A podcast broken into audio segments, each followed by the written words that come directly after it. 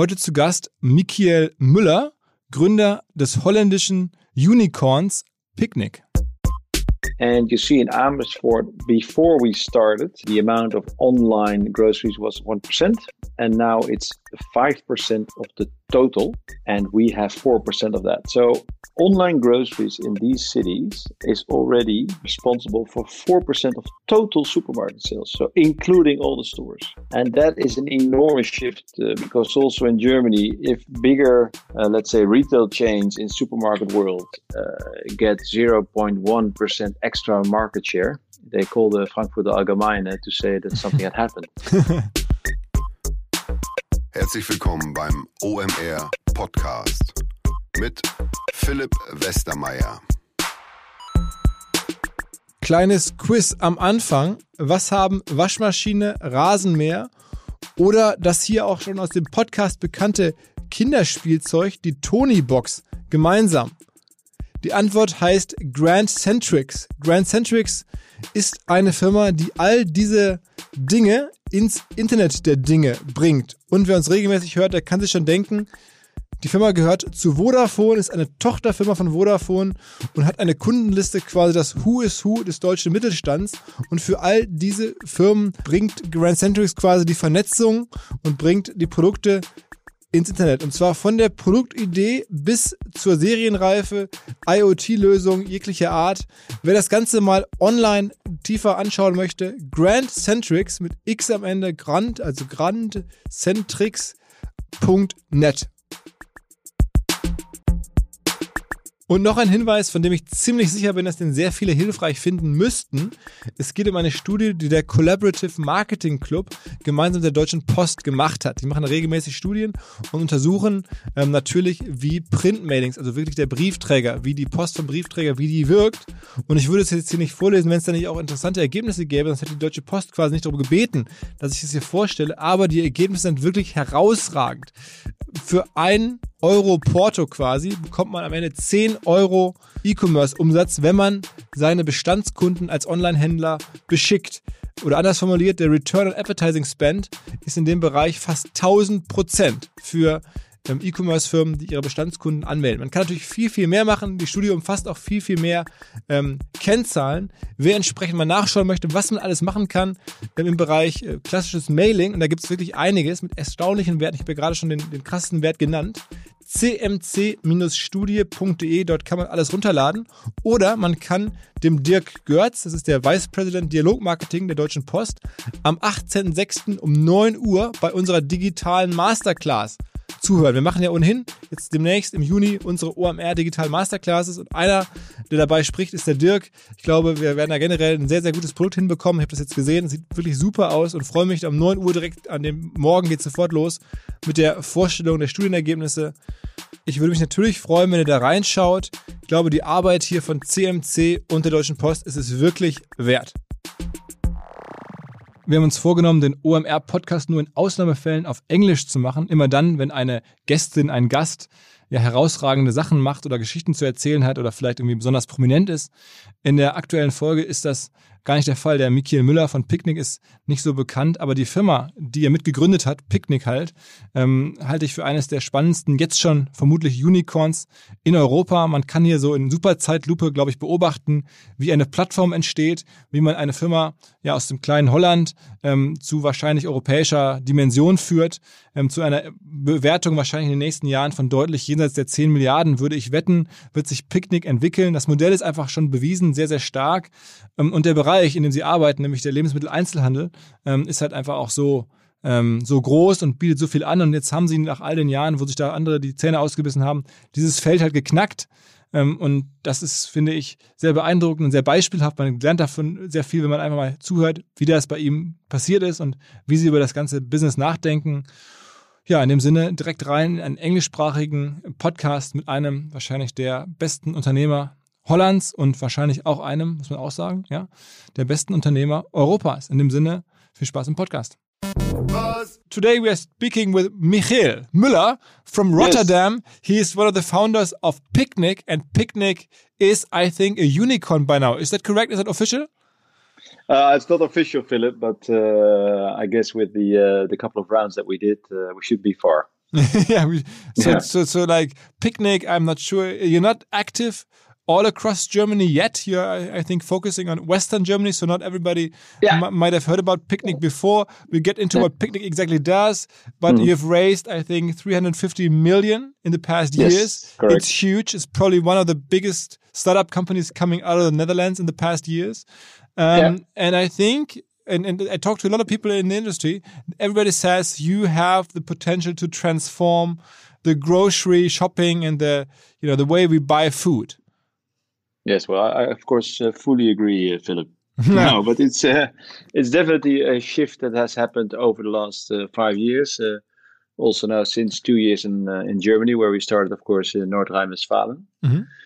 And what you see is that the way we deliver groceries makes it possible for everyone to do online groceries. So also the nurse and the policeman and the fireman can now do online groceries. Mm-hmm. And before, uh, it was a sort of a premium product eh, because you had the uh, delivery costs, etc.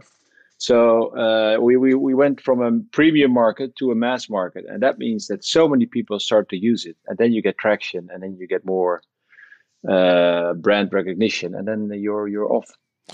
But I mean, like, explain the concept a little bit. I mean, we have like a Rewe online, we have all kinds of delivery services. I think almost yeah. we have like also in Germany. I think there's a very high density of of um, grocery shops, supermarkets, and they they're all yeah. over the place. I think no yeah. country has the same density of supermarkets that Germany has.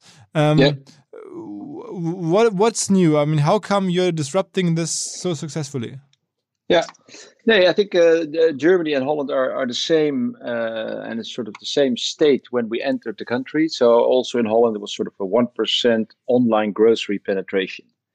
And if you compare that to other markets like fashion or electronics or travel, all these markets are on 30, 40, or 50%.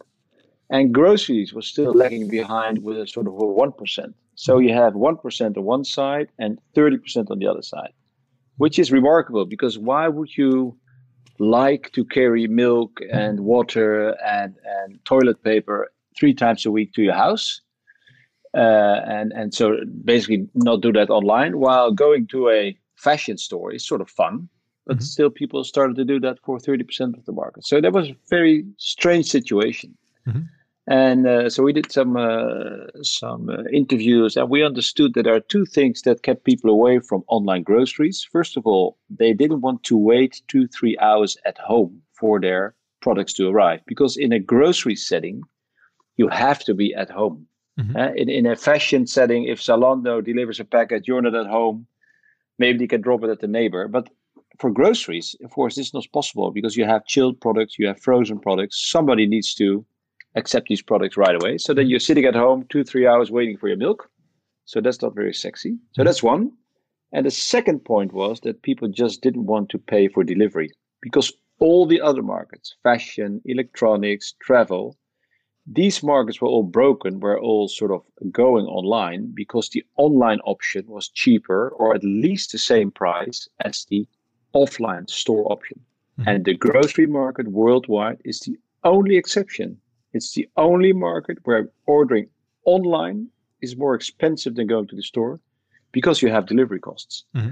So we said if we can avoid these two problems, so long waiting hours and delivery costs, then we have a chance to break this market. And mm-hmm. that's exactly what happened. So we developed a model where we have now all your groceries for the lowest price, free to your door. So this is the first time in Western world that it's the same cost of having it delivered at your home as going to the supermarket and mm-hmm. that has of course uh, really helped us uh, take off and what did you do before? I mean, where did you? How how come you're like so experienced with the industry? I mean, did you have like knowledge before, or were you just like outside in thinking? Yeah, we we are with uh, four founders, and uh, Frederik and Joris, who came up with the idea, they had a software business. Mm -hmm. So they developed, let's say, uh, software for the bigger web shops worldwide. Uh, let's say already 15 years ago. Mm-hmm. And um, when they uh, came up with the idea, they uh, approached me and they approached a fourth founder. Mm-hmm. And we sat together and we said, hey, listen, if this is something that we, we can really make happen, then we have a big chance also in the biggest market there is. uh, because the grocery market is as big as all the other consumer markets together. Mm-hmm. So half of your free spending money in any household goes to groceries. Mm-hmm. So the, the opportunities were huge. A very low internet penetration, 1%, and the biggest market there is. So uh, with the four of us, we uh, we studied quite a lot and we, we made the model sort of uh, work for this. Mm-hmm. Uh, we had a, a, first pilot in the summer of 15. And as soon as we saw the pilot results, we said, this is going to be big. So we need to roll out as quickly as we can. But, but understand that what you do differently than other delivery services for for um, for fresh foods is the logistics, right? You have like a yeah. different. You have you use yeah. I think what you call the milk run uh, yeah. logic, right? Yeah. Yeah, absolutely. And that was also the, the most important thing that we tested in our in our pilot market is that if you look at let's say traditional home delivery, and then you go to a, to a company and they say I'd like to get home delivery, and then every day you can pick let's say one of the 15 delivery slots. You could say nine o'clock or 10 or 11, whatever it is. So if you have 15 delivery slots per day, and if you have six or seven days a week, then you get to 80 to 100 delivery slots per week that you can choose from as a customer. So in theory, if you live in a street street with 100 houses, everybody could pick a different slot. So you have to go to that street 100 times a week. And uh, we came across the old model of the milkman. So what did the milkman do? They came once a day, maybe a couple of times per week, but only once a day. And they did exactly the same in terms of service because they were uh, nice at the door. They, they brought your heavy stuff. Maybe it was a bit expensive. Maybe the assortment wasn't too big.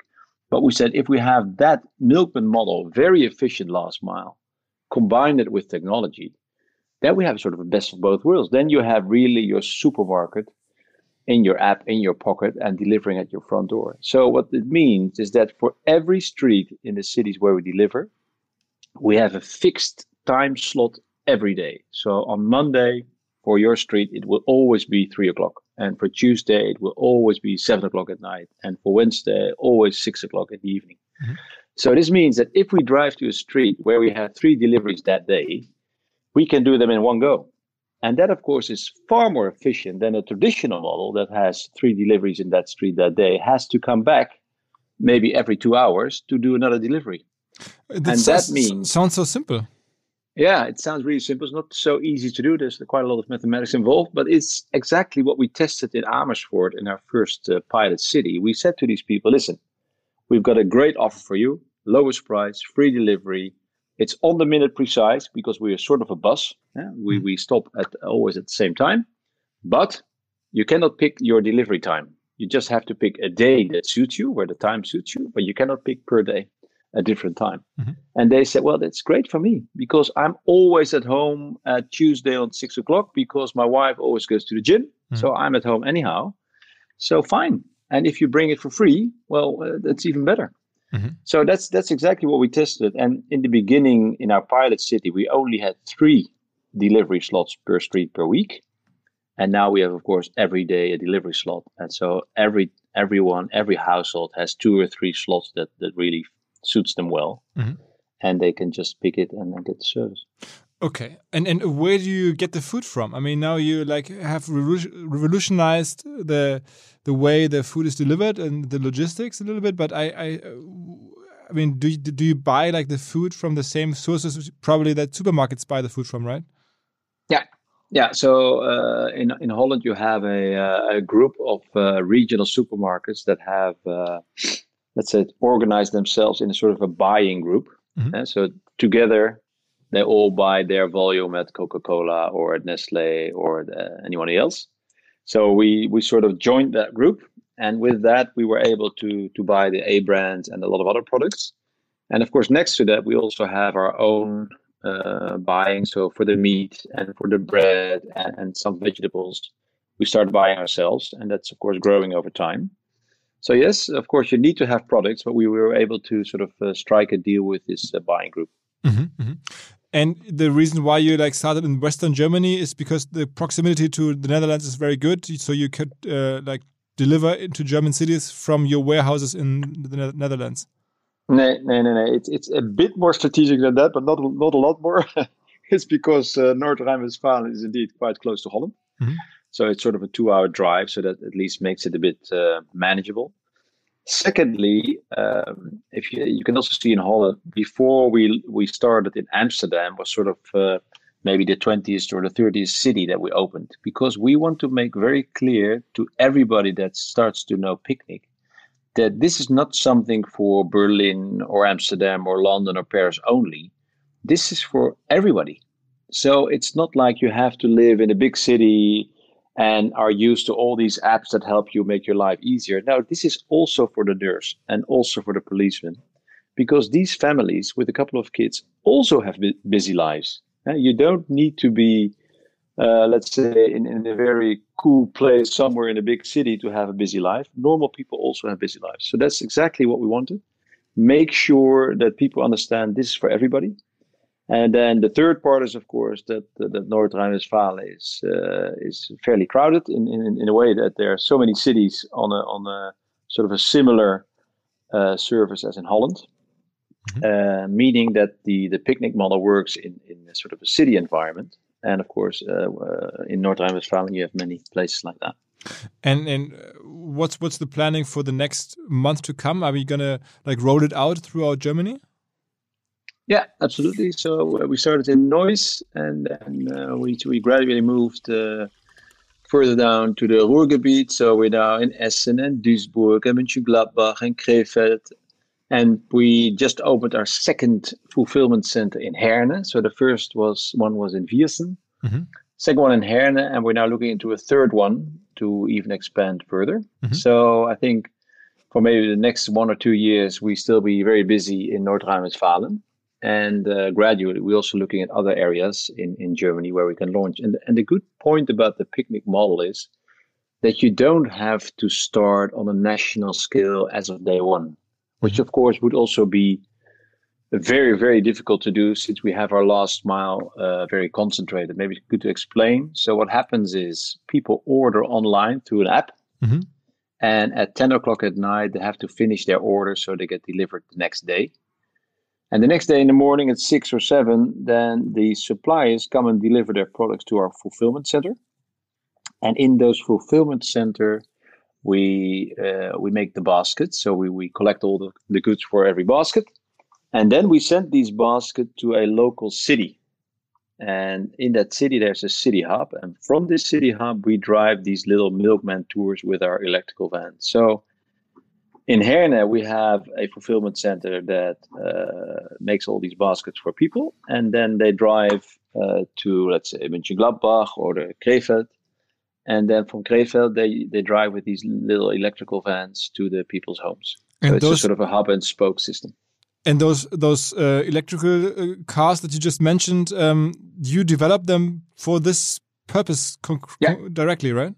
Yeah, because if you look at the last mile of any business, you have sort of three key elements that, that make it uh, difficult and costly. First of all, is how long does it take before you get to your first address? So that's the stem time. Mm-hmm. Then you have the time that it really takes to deliver. So how much time does it take to get the groceries out of your vehicle and delivered at the, at the front door? And then the third uh, uh, element is the intra drop time. So how much time does it take to go from customer A to customer B? Mm-hmm. Now, since we have such a high density, that last element is, is basically zero. I mean, our electrical picnic vehicles, they drive maybe a couple of hundred meters between two customers. So that's sort of ne- negligible. And so everything comes down to how much time does it actually take to deliver the goods when you're at the people at the person's address.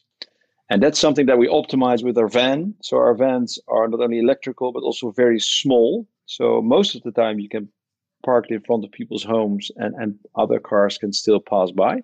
Mm-hmm. That of course saves time. Otherwise you have to park on the on the at the corner of the street and then you have to walk two times 100 meters.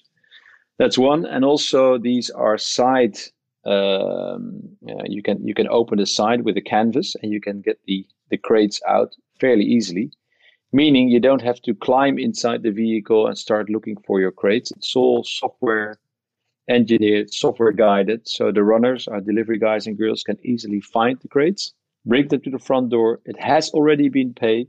So literally in one or two minutes later, they're back in their little vehicle and drive to the next customer. And how many? And that leads to to to a third of the last mile costs uh, versus the traditional model.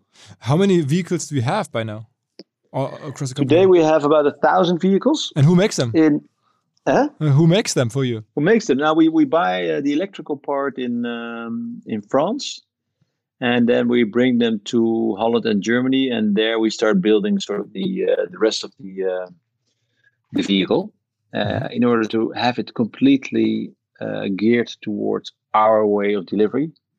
And so this is not a vehicle that you can buy on the market. So also that, I mean, we've built the software ourselves. Of course, we built the warehouse management, the app, etc. But also starting to make a vehicle, especially for the purpose of home delivery, has really given us the, um, let's say, the uh, the efficiency that we needed. Okay, well, I mean, I know this is a tricky question, and and, and you might want to dug it a little bit, but I have to like throw it at you. What's the revenue structure? How much revenue do you have, and, and how much do you have in Germany? Yeah, so we've been uh, doubling uh, mm-hmm. uh, since we started. So in in Holland last year, uh, we finished with 300 million uh, run rate sales. Mm -hmm. And uh, for Germany, we'll we won't be to at, at, that point at the end of this year, but definitely we, we will have doubled uh, since uh, 2019.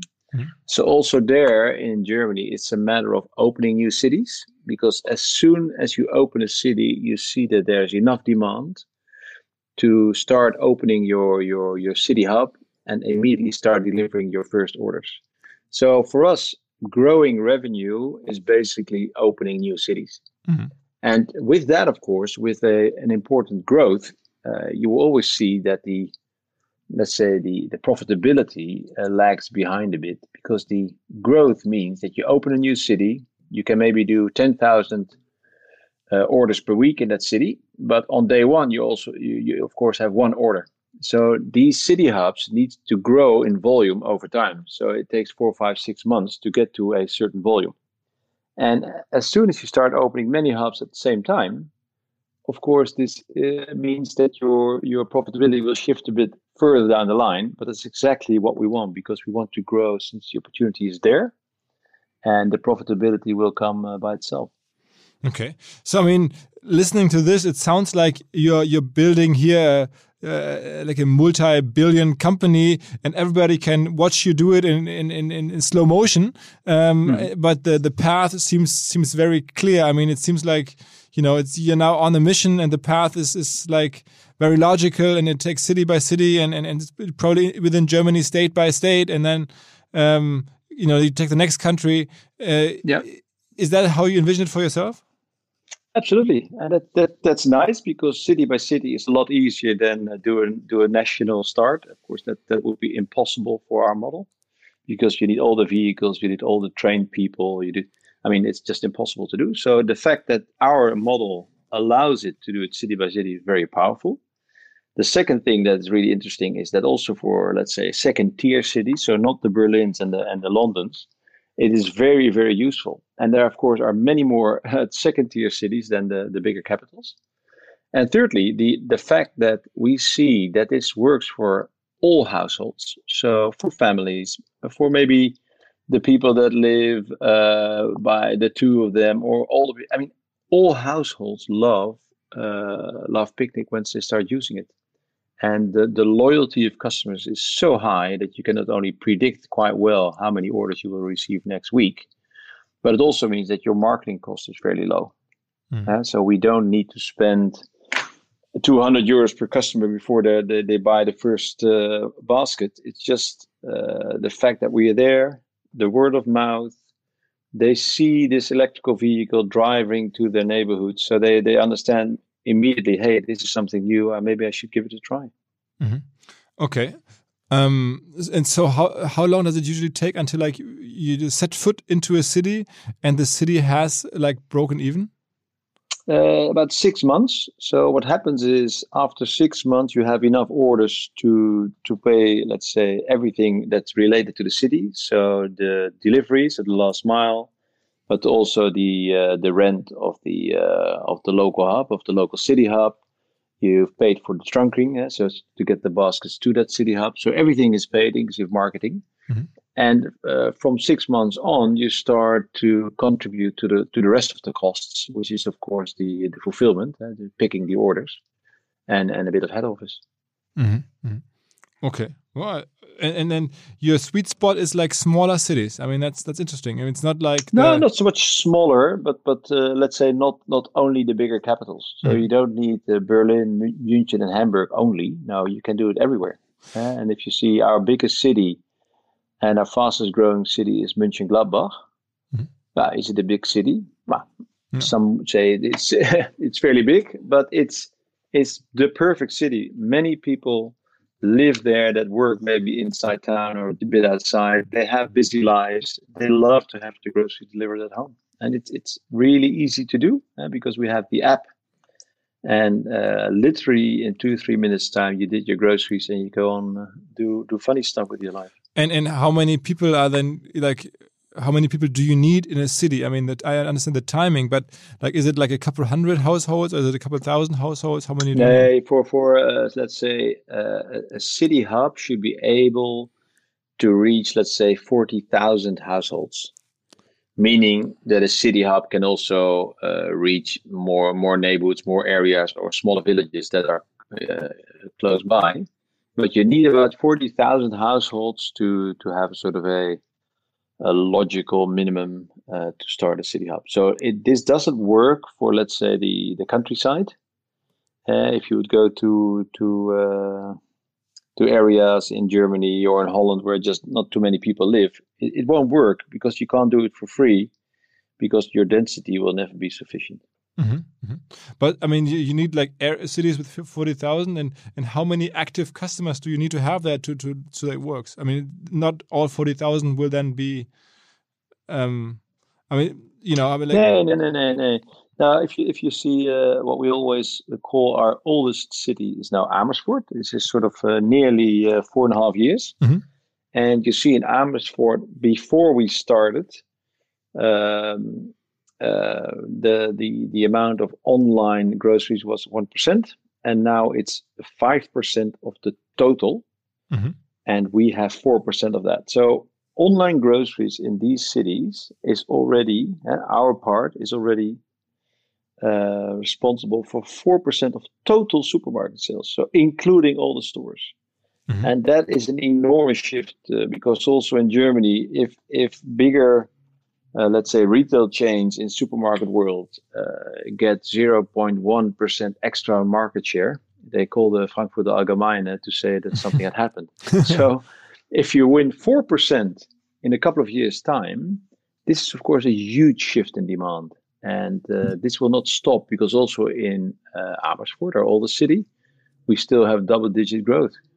So this can basically go on for a long long time. And if you if we read, uh, let's say, the, the magazines and the newspapers about this market, then some say this will grow to 10 or 20 or 30%. But why not? Why would you spend more time online for buying fashion than for buying, let's say, the more boring stuff like milk and apples and onions and, uh, and bread? Mm. If the quality is exactly the same as you would find in a store.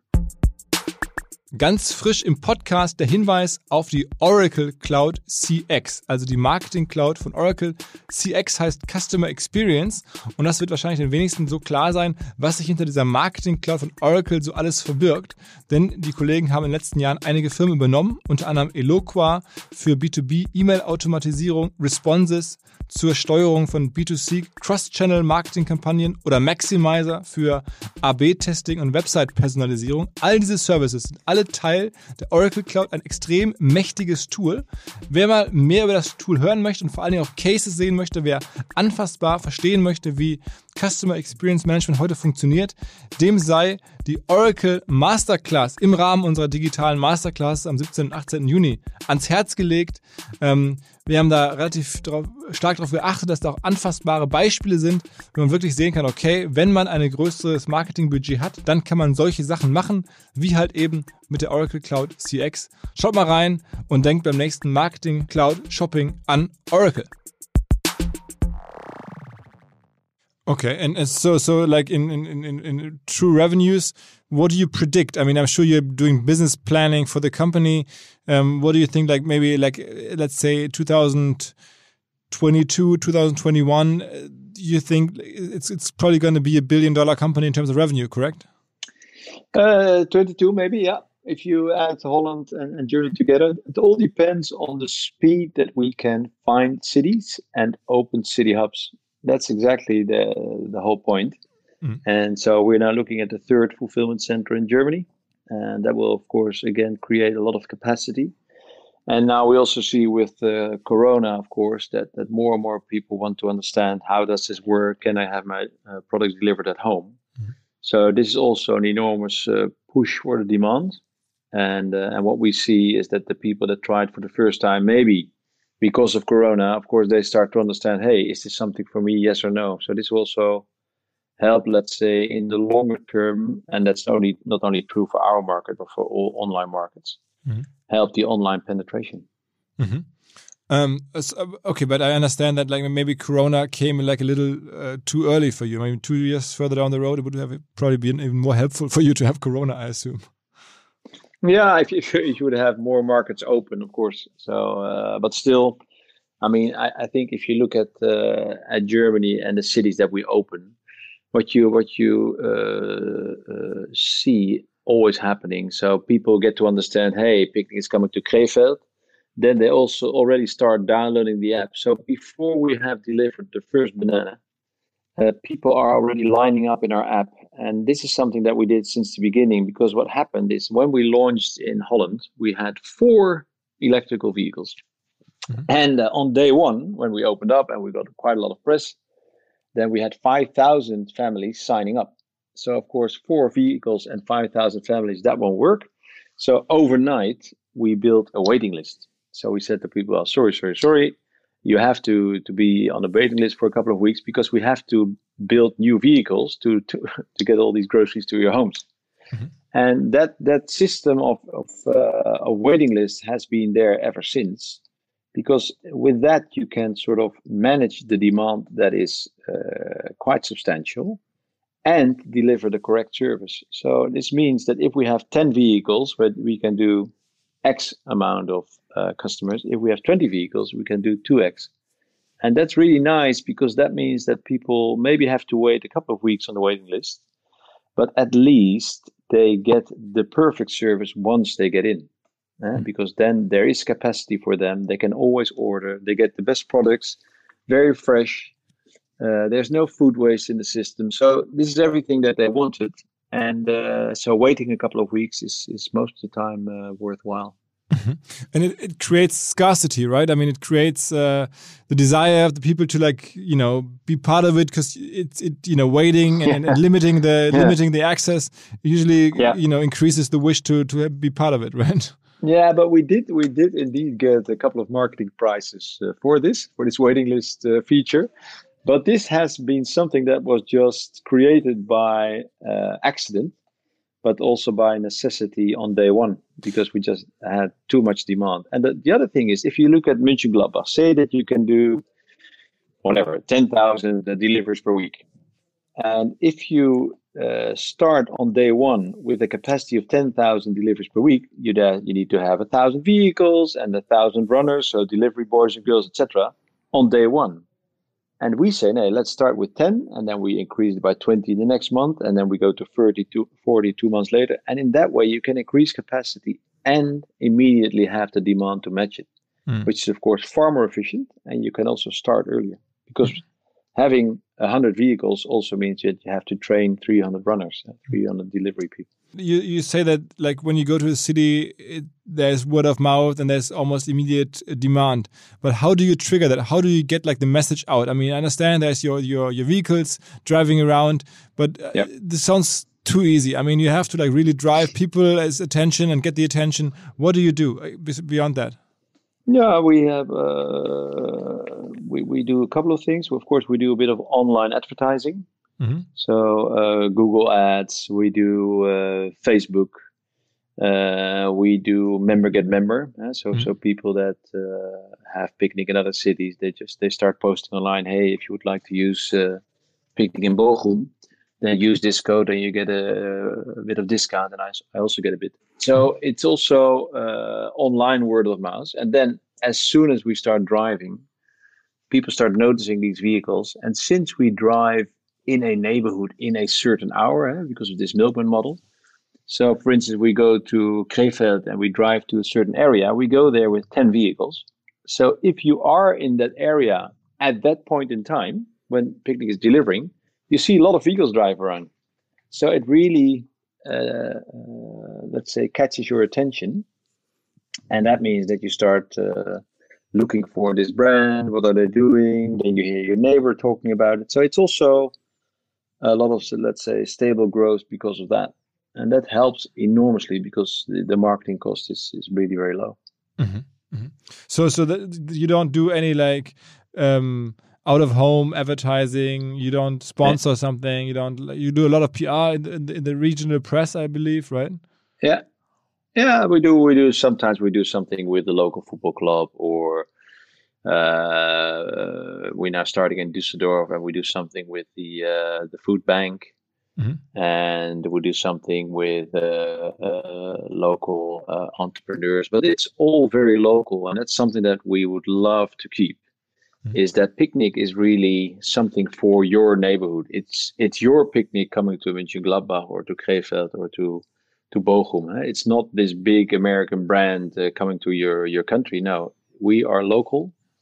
Uh, the people that drive our little vans are also local people, and uh, so so it's sort of something that that comes to your place and that really reminds you of the milkman, uh, the kind person that, that helps you with your groceries.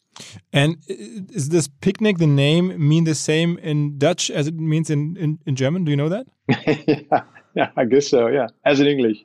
Yeah, yeah exactly. exactly. Yeah. That, that's that's yeah. why you found it, right? I mean, it's picnic. It's like you go out and friends and, and sit in some, some, yeah, some field. Well, we, we, yeah, we, we were looking for a name that needed to fit into a square logo because if you go online, very long names uh, are not very helpful. If you have an app, you need to have a square logo. And we needed to find something that people could remember, but also sort of gave them the impression, hey, this is something about fun, sitting on a uh, in, in the in the park with my family, having something to eat, and then uh, picking the groceries at the same time. Sort of, sort of that sort of happy feeling about the name. And you, you, tr and, you try uh, to make it more. Or you, I, I, think you try to build. The, uh, my perception, at least, of what I hear, is that you try to mm. build the brand like almost into a love brand not only the name but also like i think before the first purchase there's already a banana in your basket and these kind of things is that true yeah, that's true. That we call uh, Wartespaß. So if you have to wait uh, on the waiting list for a couple of weeks, that's not very nice. So we say to you, listen, uh, you've got to wait because we're now building a couple of new vans so we can let you in. But please, uh, um, uh, we have something in your basket every week for free. So bananas or milk or whatever it is. And then as soon as you order your first order, these products will be, be in your first basket for free. Mm -hmm. Are there any uh, other so to, any other gimmicks or like features like that that you came up with, like the the waiting list, the milk run, um, the Wartespaß, any other like the local approach, uh, the love brand approach, anything else that you think is is, is very uh, like important to the model?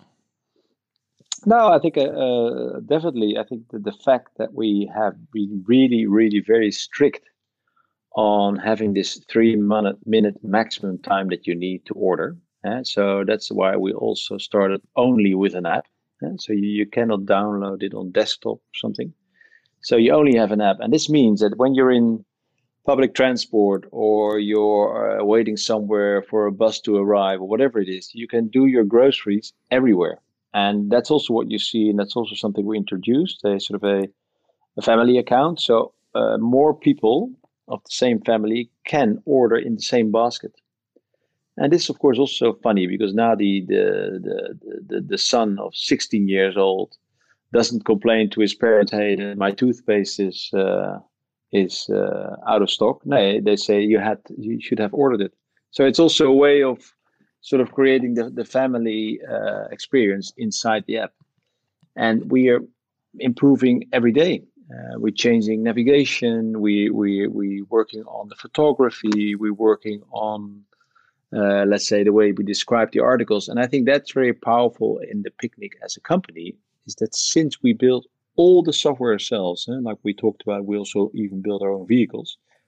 This means that every day we can improve it with with half percent because if we have an idea, we can uh, implement it, test it, and if it works, we just uh, wrote it out. And that is very powerful because that means that over time, you get more and more features inside. You make the product better every day. And uh, this is, of course, uh, something that is typical maybe for a tech company. But in the market where we are, there are so many traditional companies that are having the, let's say, the uh, the market share and the power in that market it's difficult for them to to replicate. Mm-hmm, mm-hmm. Okay, how old are you? When the, how the team? I mean, it sounds like you could be doing this like Jeff Bezos for the next 20, 30 years. now, the founders are extremely old because they're all 50, and uh, our average age is 27. So uh, this is, of course, a huge uh, problem for us as uh, older founders because uh, so when there's a Friday drink at the bar, we just have to compensate by drinking that extra beer. And what, what this is. Uh, what did you do before? I mean, understand that two of your co-founders were had, had like a, a, software company. But what did you yeah. do?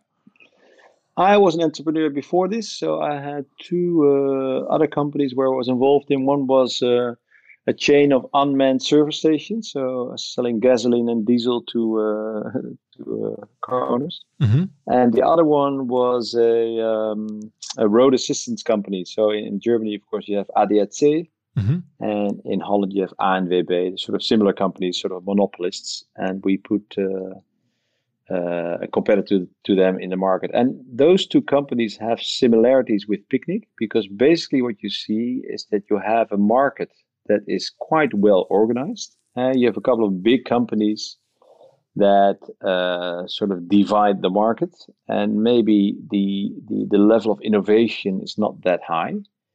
And then you have a young company with a white sheet of paper saying, okay, let's do everything completely new with the newest technology, with the latest insights on customer behavior and globalization, etc. How would that market look like now?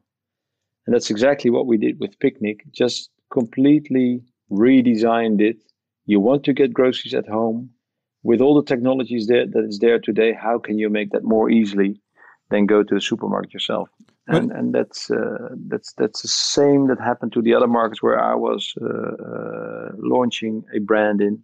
Is now also happening with Picnic. It, but it sounds like I mean those were two big markets that you operated in and that you built the companies in, and then you sold them. It, so it sounds like before you started Picnic, you would have had the option to just lay on the beach until you die.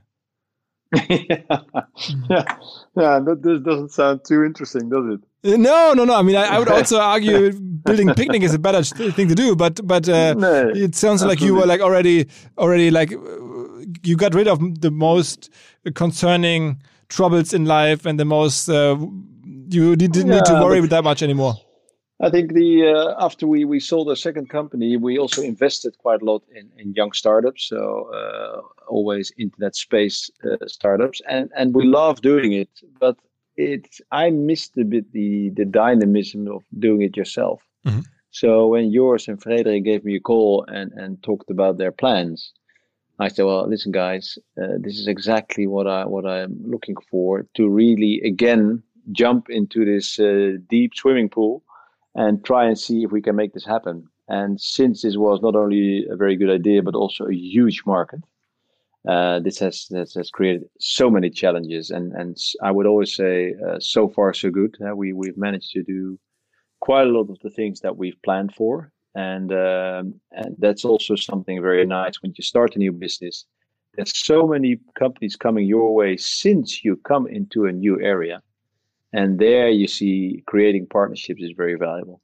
Who who's more of a competitor to you in the future? The the the supermarket chains or Amazon Fresh or Amazon in general? No, I wouldn't say Amazon in general, but in general, technology companies are, of course, uh, a, a, more, um, let's say, a competitor that you that you that's more difficult to fight because the uh, the traditional supermarkets they have their own real estate, they have all their rental contracts, they have all the structure in place to do offline groceries. And they're very successful. It's a f- fantastic model. But switching from stores to online is not easy to do and will take many, many, many years for them. So if there's somebody else that has a more tech background and understands technology and also maybe look at new ways of doing this, that that that could probably be a bigger competitor. Now for, for Amazon specifically, Amazon, of course, has been trying with Amazon Fresh now for quite a long while. So far, not with a lot of success. And uh, this relates a bit to the fact that they are used to ship parcels. Uh, so you buy something, uh, electronic device, and then they ship it to you. That's fairly easy because you can use the, the, the FedEx and the DHL type of, of, of networks.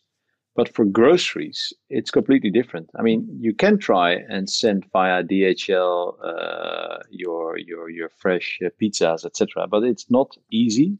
The network is not made for it. So either your service level is too low, uh, maybe the quality of the product is not good. The packaging will be enormous just to keep it cool and keep it uh, uh, unscratched. So um, it's not easy for them. And, and now you also see them pulling out of a couple of markets in the US. So groceries and parcels is just a different world. Mm -hmm, mm -hmm. Uh, but of course, we won't be the only one who's going to try this. I mean, do you look at German companies such as uh, Flaschenpost or Durst Express and these kind of companies? Yeah, I think also Flaschenpost has more a tech background. If you look at Bofrost, that has also been there for a long, long time. Mm -hmm sort of a niche niche product range, but uh, apparently they're still there. Mm. Flaschenpost is more is more like a bit more technology driven, but those are the companies that are, are also creating their own market. And uh, groceries, of course, is is difficult because, because you have fresh products, you have three temperature zones, and to do that the way we do it, on the minute precise and free delivery, that's fairly big challenge to to copy that. So um, of course, some people will try, which is great because more more market going online is always good. But it's not easy to do uh, if you don't have a good plan and a proper tech team. And, and, do you think that that Amazon Fresh might not even be around in the next couple of years? I wouldn't be too surprised if they would keep on uh, struggling with this. Yeah, I mean, if you if you look at the, the sustainability part of our business, uh, the way we structured Picnic with the uh, Elektrofahrzeuge with the uh, zero uh, food waste uh, because we only order the products with our suppliers if we know somebody has bought them. Mm. so we have no food waste, which is of course in the in the retail uh, uh, supply chain a big issue. And if you also see that we do on the minute precise with very complete baskets, this is something that's not so easy to do. And I think uh, Amazon Fresh or Amazon has maybe other opportunities or other markets that they are better at to to focus on. So I'm not too sure if they will put everything on uh, on fresh groceries. And do, and, and uh, what do you think about those classic supermarkets? I mean, there's chains behind them mostly, and they, I mean, uh, the structure is different. I mean, the, mostly those markets are owned by you know by by, by like a local hero who, who has like 2 mm -hmm. or mm-hmm. three markets but uh, so, so does does that model keep them from from really competing with you?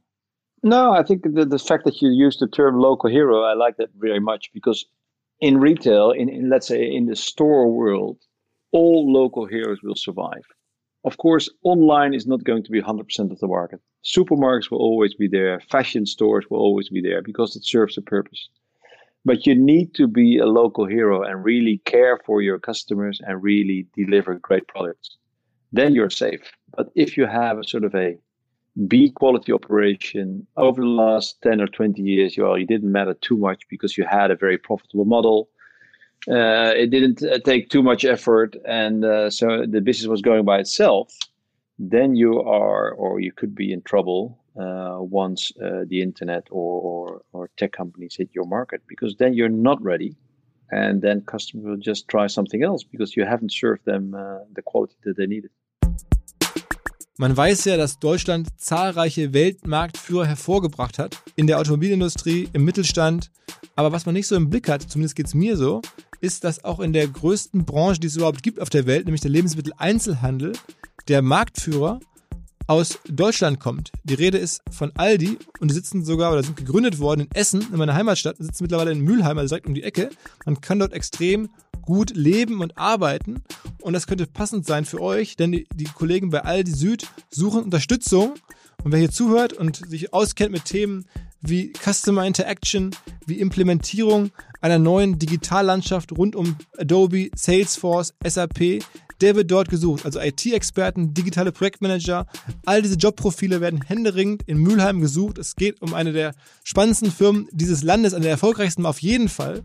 Ähm, alle Jobs, die da offen sind, stehen unter itjobs ohne Bugs.com. Also itjobs ohne Bugs mit bugs.com. Mit einem Wort geschrieben. Informiert euch, wer Lust hat, nach Essen, nach Mülheim. Ich gebe gerne Tipps zur Ansiedlung, ähm, wo man da gut wohnen kann, wen man da gut treffen kann. Eine tolle Region und ich glaube, Aldi, ähm, ja, eine Firma, die uns weltweit im Spiel hält. do you have a lot of churn? I mean, like people that have used Picnic, are they like all staying with it, or is there people like that try and, and do it for half a year and then go back? I mean, I would believe, you know, you never once you've on it, you you never go back. But is that true? Now, uh, the fact that uh, your, your, example of people try uh, people using it for six months and then going away, we do not have. So what happens is we have three very important moments in the life of a picnic customer. First, of course, is the first order.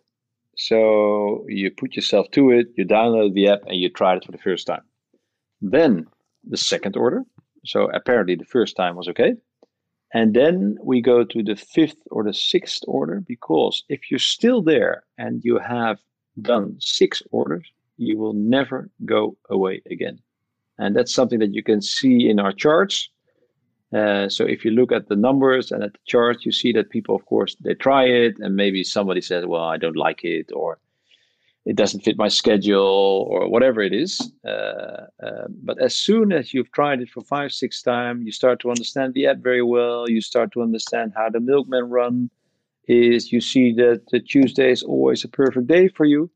Then you get into this habit creation mode, and you just never go away again. And this is really important because we see with the, uh, let's say, the, the, the, cities that are now four or five years with us, that you see the first customers are still there. That first chunk that use it for a couple of times is still there. So over time, you build layer after layer a very loyal group. So you will never see somebody leaving after six months. Yeah, maybe because they, they move to a city where we don't deliver but they always stay around. And that's very powerful because then you know exactly what to expect. You can do your capacity planning on that, and you also have your, let's say, your um, your plans for the future. You can base on that because they your your your your customer base is very very solid. And and do you like do something specific from a marketing perspective, from a customer care perspective, within like at those one, two, five touch points, uh, where you like make sure that those touch points or that those deliveries are really working out the best possible, since they're so important. Yeah. So so um, what we did. Uh, in the beginning, also when we launched in Germany, we had a couple of months of testing. So we didn't use the Picnic brand, we used the Sprinter brand was sort of wide vehicles, and then we invited people and families to come to a hotel or to a uh, to restaurant to talk with us and to become our pilot customers. And what we wanted to do is to understand how do customers react to this? What would they like to see in the app? Do they understand the app? What are their questions? And then you get a lot of things that you can improve upon, uh, maybe uh, the way you collect deposit, uh, your your empty bottles, etc. The way you use the bags, the way you uh, allow for payments. So you make something that customers really want and understand. And that's something that we've been doing so far. So as soon as you have a problem with your product, you get to an agent uh, via maybe the, the, the app itself, or you can give them a call or send them an email. Well, most people just use the app to also communicate with our customer success department, and it's solved right away. Even our runners, our delivery guys and girls at the door, they are trained to solve an issue immediately while standing at the door. So if somebody says, "Hey, I didn't order a cucumber. I see a cucumber in my uh, in my basket," then they immediately credit the, the person. Mm-hmm. And that's, of course, extremely powerful, especially in the beginning when this is all very new. You just want to understand how this works. And we're now introducing something uh, really cool that in the app, after you had your delivery and, and the runner is already uh, off to his second customer, and you find something that maybe uh, is a problem, or you got two products instead of one, or whatever it is, then you can immediately in the app organize it yourself. So you don't have to app somebody or call somebody or mail somebody. It's just you can do it yourself. So if you say, hey, this banana, I didn't like it because it was too green or too brown or whatever it is, you just swipe it and you get your money back. Okay. Wow. Wow. Yeah. Uh, okay. Isn't that too risky that people will be like, uh, just, you know, uh, cheating you? Yeah my experience is, and, and uh, I guess also yours, is that 99.99% of the people can be trusted. Okay. And if you talk about uh, a love brand, or at least a brand that is very helpful and helps you and takes you seriously, it's not a brand that you're going to cheat for one banana. Okay. Okay. And also, this is also where data, of course, comes in because if you see that a certain person always has troubles with his banana, and nobody else in the street, yeah, of course, also something must be wrong. Maybe we should uh, get a better understanding what the perfect banana for this person is. Uh, like you, you mentioned the app quite a bit, and I you, you said a couple minutes ago that people uh, that, that you have made the conscious decision not to have a website that people can order from. I mean, yeah. I imagine like the discussion like I would have in many other companies people would say, look, not having a website to order from is, is, is killing conversion. It's reducing uh, our potential. You must have had the same discussion. And then you said, look, I'm, I'm willing to sacrifice all these revenues and all these orders that we don't get just in order to have the app. Yeah, of course. In the beginning, we said, "Hey, listen, we need to we need an app for sure, and then we will make the desktop a bit later." But when we saw that so many people also, let's say, not the people of 25, but a bit older, were using the app so easily, we thought now we should not open a, uh, a desktop version because now 100% of our customers are on mobile. So we now have an app only supermarket. Well, most companies, of course, they report to their shareholders or to their uh, stakeholders that listen, we now have 40% via mobile. We have 100%. So it's a perfect situation. You only have to develop on one platform. You only have to maintain one platform. And people always have their grocery list in their pocket because their telephone is always nearby. So if they think, ah, I shouldn't forget to, to buy peanut butter, so they just put it in the app and then they go on with their lives. So this has brought so much to us that we will never, ever open up a desktop version. Although maybe it will generate 5 or 10% extra volume now but in the end, it's not a good idea. Okay, okay. Uh, who are your investors? Who are the people that gave you money over the years? Yeah, so uh, of course, in the beginning, uh, we as founders invested, and then from around one, two, and three, we have a couple of uh, family offices in Holland. So the bigger entrepreneurial families that have been there for uh, 50 to 100 years mm-hmm. and they are our investors in our company. And this is very nice because they have a long-term vision. Uh, they're not here for the for the quick uh, quick buck, and they also add value to our strategic thoughts. They they understand business. They they have their own businesses from their own families. So that's really something a group that we treasure and uh, that works really well so far. And every time when we had a new growth story and we needed maybe a bit of financing, they joined. Um, the, the same group joined uh, to uh, to uh, deliver the financing. So, the, so there's no U.S. Um, private equity or venture capital or anything. nothing. And but I'm I'm assuming they, they they call you all the time and would like to be in the cap table. Yeah, and of course, and we are very open. So we we do invite people to come over and have a talk, and we love to explain what we're trying to do. And it is interesting to understand how they are looking at it. Uh, but so far, we said in this phase, when we are still uh, growing, we're still developing new markets.